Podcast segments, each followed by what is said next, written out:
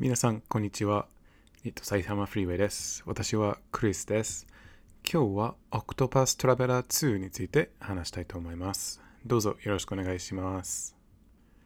えっと、今までだったら、えっと、いつもレトロゲームについて、えー、話したんですけど、今回は、えっと、今年発売されたゲームなので、まあ、ちょっと新しいことなんですけど、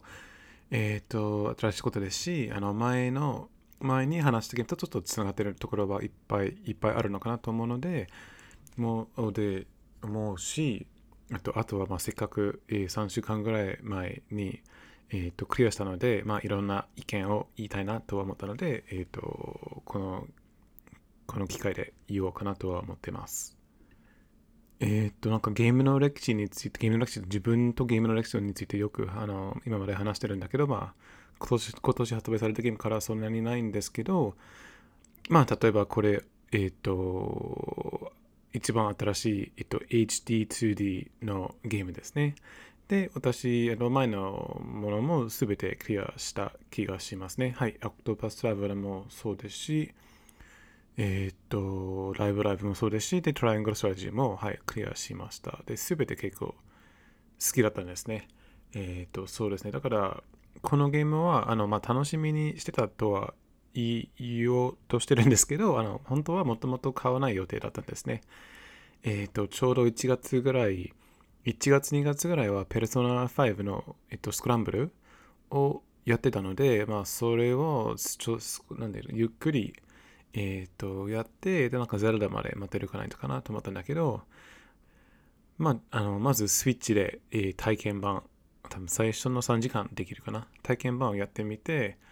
うん、またなんかすごい綺麗だなと思った。でも多分その時は別に楽しそうと思ったんですけど、まあ別に待てるんじゃないとは思ったんですが、その後に、えっと、PlayStation 5の体験版もやってみて、そうするとなんか普段あんまりグラフィックとか、あの、興味がないっていうか別にそれであの判断しないなんですけど、もう本当にグラフィックがすごい綺麗で、でも音楽もすごい、なんだろうね、まあ、それも綺麗で、なんかすっごいいい雰囲気があって、で、なんかなんで私はこういうものすごいいいものをやらないのかとか、なんでそんなに我慢しないといけないかとか、別にゼロダもあるんだけど、まあ、まあ時間があるし、こんなに素晴らしいゲームあれば買えばいいじゃん。そんなに苦労しなくていいじゃんとは思って、で、あの、まあ結局買っちゃいました。で、そうですね、本当にもう6時60時間ぐらい、70時間ぐらいかな？ぐらい、あの、やったんですけど、もうずっとずっと音楽綺麗だなとか、グラフィックもすごいなとは思いながら、なんか特に仕事の後にあの夜に書いて、うん、その時代そうですね、2月3月結構残業あったんですけど、まあ、そこから書いて9時ぐらい家に書いて、ちょっと疲れてるから、まあ、ちょっとだけゲームやろうとして、で、えっと、オクトバーシャバル2だったら別にそんなに、なんだろうね、頭使わなくて、ちょっとゆっくり、その音楽を聴いたり、そのグラフィックを見たり、そのなんとなくのストーリーを読んだりして、ものすごい楽しめたんですよね。だからそれはすごい良かったですね。あと細かいところというとなんかフォントも綺麗だし、その日本語の字がすごい綺麗なと思ったです。まあ、オクトバスタブもそうだったんだけど、いや、多分この、ブレイブリーデフォルトもそうでしたよね。で、この浅野さんのゲームは全てそうだと思うんだけど、なんかそこまで細かいところもやってくれてるから、まあ気持ちよくあのプレイできるなとは思ってます。ね。で、えっ、ー、と、まあこれぐらい好きだったっていうか、なんかたくさんたくさんゲームするんだけど、まあ、このゲームが自分のために作ってるわけじゃないとよく分かってだからまあちょっと私がなんていうの、好みじゃないことをたくさんいつもゲーム入ってるんだけど、オクトパストラベラー2は本当に私が好きなものばっかり入ってて、ものすごい嬉しかった。もう感謝感謝。まだこういうゲームを作ってくれてるんだなとは思って、もう本当に感謝しかなかったですね。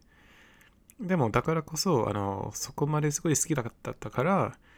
あの、なんだろうね、批判しやすい。なんか、そこまで大好きだから、その好きじゃないところをものすごい目立つ。なんでこういう風にしてるのかなとか、ここまで私のぴったりしてるのに、ここはちょっと嫌だとか。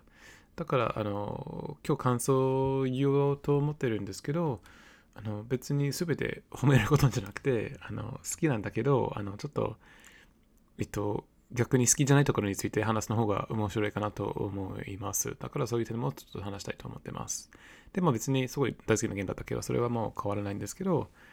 でもまあ、あのちょっと批判の話の方がちょっと楽しいかなとは思います。えっ、ー、と、まずストーリーですね。ストーリー別に悪くはないんですけど、あの、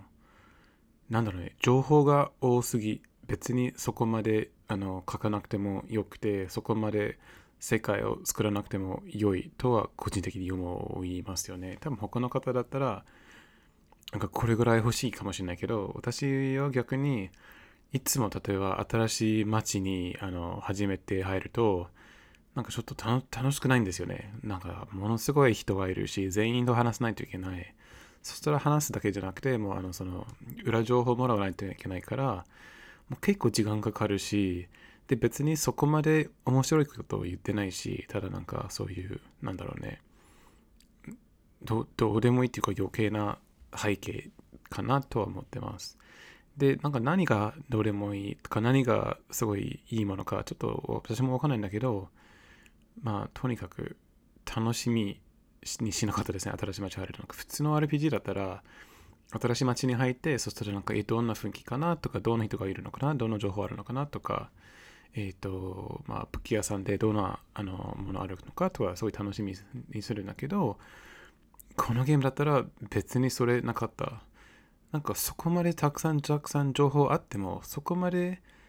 各ターンの雰囲気がそんなに違わなかったんじゃないのかなと私は思ってます。なんかなんとなく、あの、東大陸と西大陸があって、で、西大陸の方が新しい街があるっぽいんだけど、そういうことは全然うまく伝わってなかったんじゃないのかなと思います。別にあの東大陸でも西大陸でもほぼ同じような人がいつもいるし、で、ほぼ同じようなことを言ってるから、まあなんか個人個人の背景もしかしてあるんだけど、なんかそんなに面白くないから別にそこまでいらないと思ってます。えっ、ー、と、しかも、ゲームの一つの楽しみが、まあこれ多分私だけかもしれないけど、あのクリエイターがものを作る。でそれでプレイヤーがそれをやってみてで入ってないところがあのプレイヤーの想像力であのできなんていう作れるっていうか。だから例えばドラゴンクエスト3とかだったら、まあ、キャラクターいろいろいるんだけど、まあ、何も話さないし自分で作るからもうそういうストーリーは全くない。でもそれは別にプレイヤーがそれを想像できるからいいじゃんと私は思いますよね。あとなんかまあ昔の RPG だったら、例えばある町は、まあ、本当に数えてみれば、あの、まあ、えっと、5人、6人しかいない。でも、まあ、本当の、本当のターンだったら、まあ、何百人とか何千人いるから、まあ、それを想像力でやるんだけど、あの、そこまでリアルにしなくてよくて、まあ、プレイヤーの想像力で進めるなとは思います。でもなんかだんだんだんだんゲームがリアリアルというか、もう少しあの、綺麗になると、えっと、そういう、なんだろうね、違和違和感が出るからあのそんなに掃除力に頼れないのかなとは思ってで結局何言いたいのかな。まあ結局オクトバスタワーだったらそのプレイヤーの想像力は全く必要ないのゲームかなとは思ってます。でちょっと私も私の場合はあのどんなところかなとか自分でもちょっと想像して自分でもちょっとうんそうですねそういう想像したいんですよね。でもそれをもう全て書いてあるしでそこからね面白くなんか書いてるから、ま、できないですよね。それは1点目。あのストーリーについて。で、次は、これはいいか悪いかわかんないんだけど、あの、なんかストーリーがすごいダークの時もあるんだけど、ちょっとなんかゲームオブスローンズみたいなところもあるんだけど、いつもなんかスマホ見ながらゲームやってたんですよね。まあもしかしてなんか仕事から帰ってきて疲れちゃったかもしれない、疲れてたかもしれないけど、あの、多分まあキャラクター主人公8人がいるからいつもなんかこのストーリー何だったっけ？とか、まあ、最初から始まっちゃうんですよね。で、キャラクターはまあ多分5つぐらいの章あるんですけど、まあパターンがすごい似てるんですよね。街にいてあるカットシーンがあって、で、なんかダンジョンとか神殿とかに入って、まあ、5分ぐらいあのバトルして、そしたらあのそのボスがあって、でクリアする。だからなんかいつもと同じ。で、そのいつもと同じがすごい気持ちいいことなんだけど、いつもと同じだから、なんかそこまで真剣にストーリーを聞かなくても良いことになっちゃうかなと私は思います。特になんかソローネという、えっと、キャラクター、泥棒みたいなキャラクターがあるんですけど、なんか最後のなんか第5章、本当にすごいダークな話だったんだけど、なんかものすごいゲームオブスローンズっぽかったんですけど、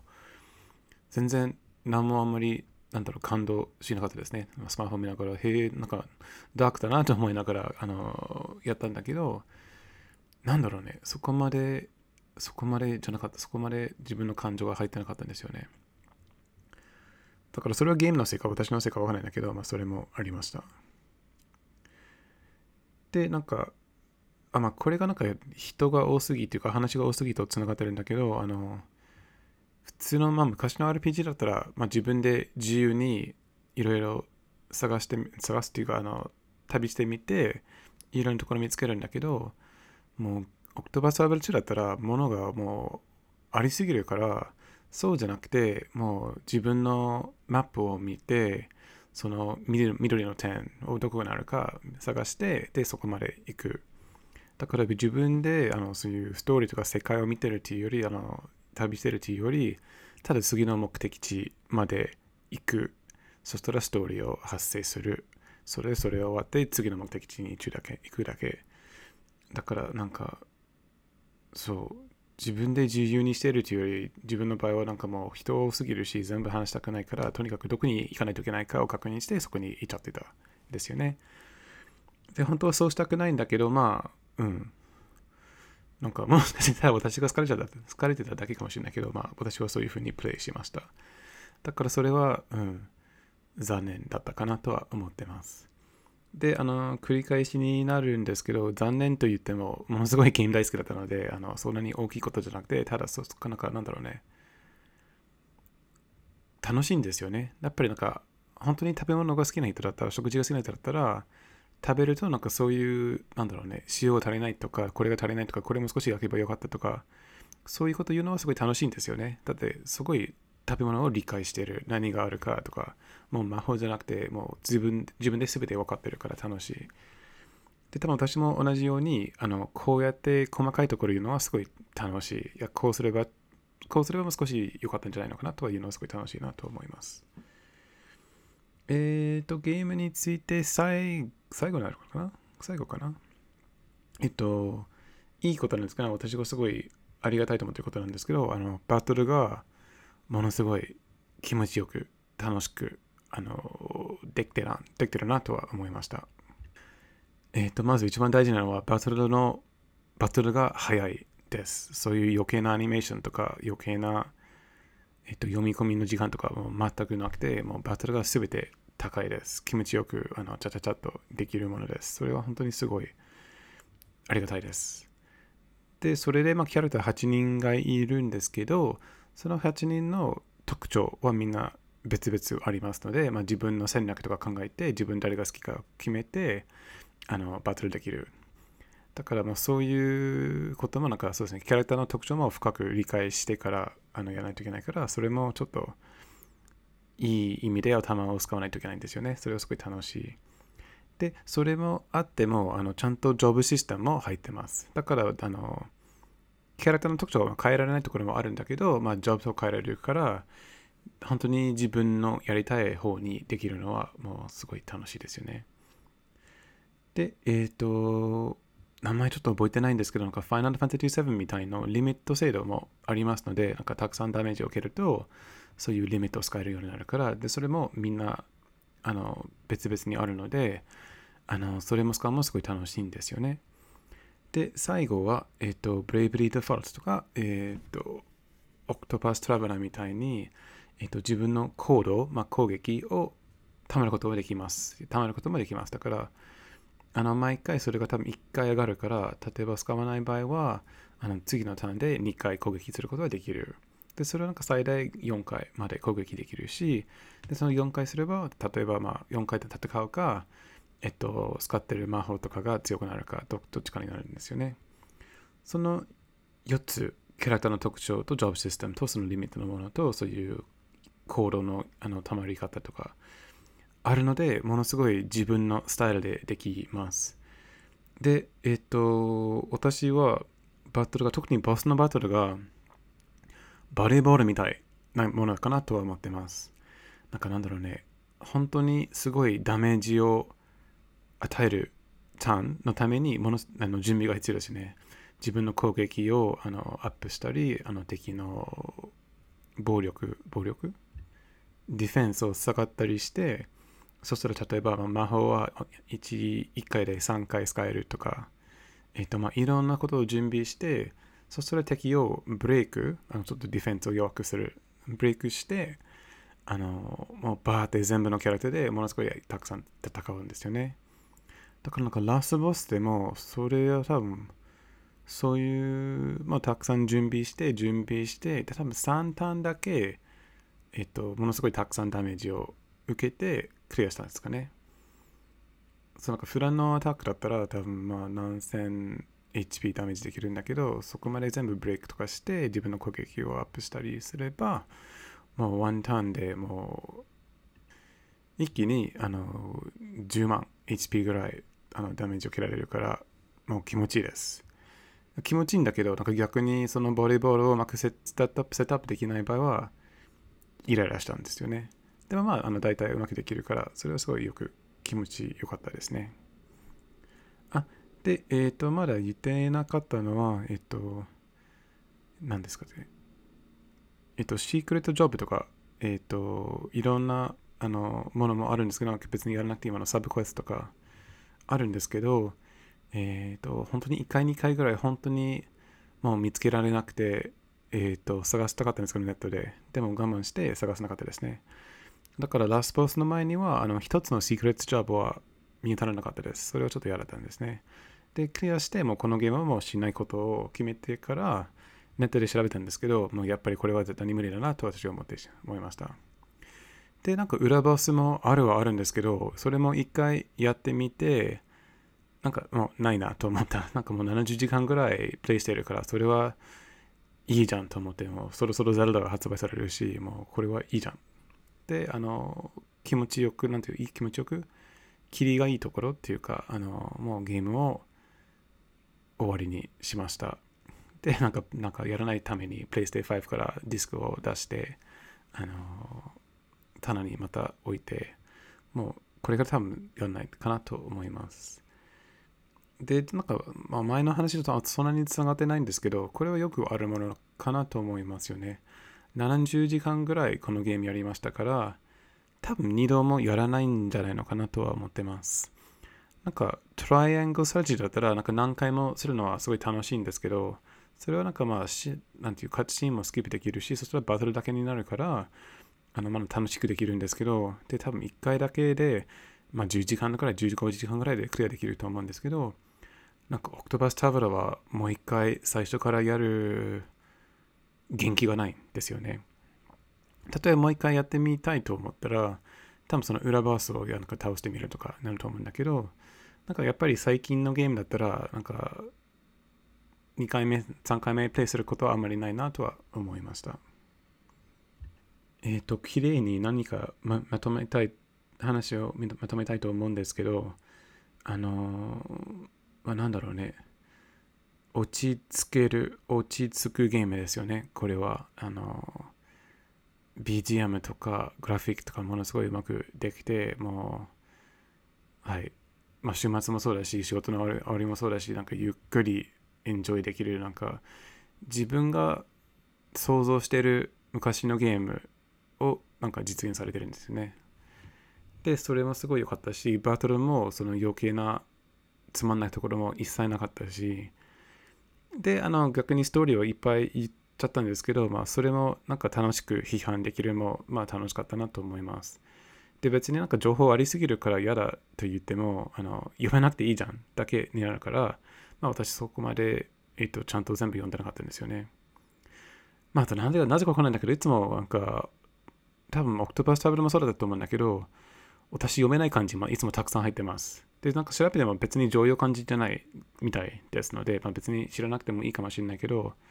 よくそういう感じが入ってるなと思います。で、まあ別にそれ好きは好きなんだけど、なんか新しい漢字勉強できるのは好きなんだけど、多分その影響で、なんかストーリーが全て100%理解できてないかもしれないですよね。まあでもそれは別にしょうがない。えっ、ー、と、まあ、まあ、そんなにうまくまとめられなかったんですけど、あの、Octopus Traveler 2の話は、あの、これで終わりにしたいと思っています。えっ、ー、と、今日も聞いていただいてありがとうございました。はい、以上です。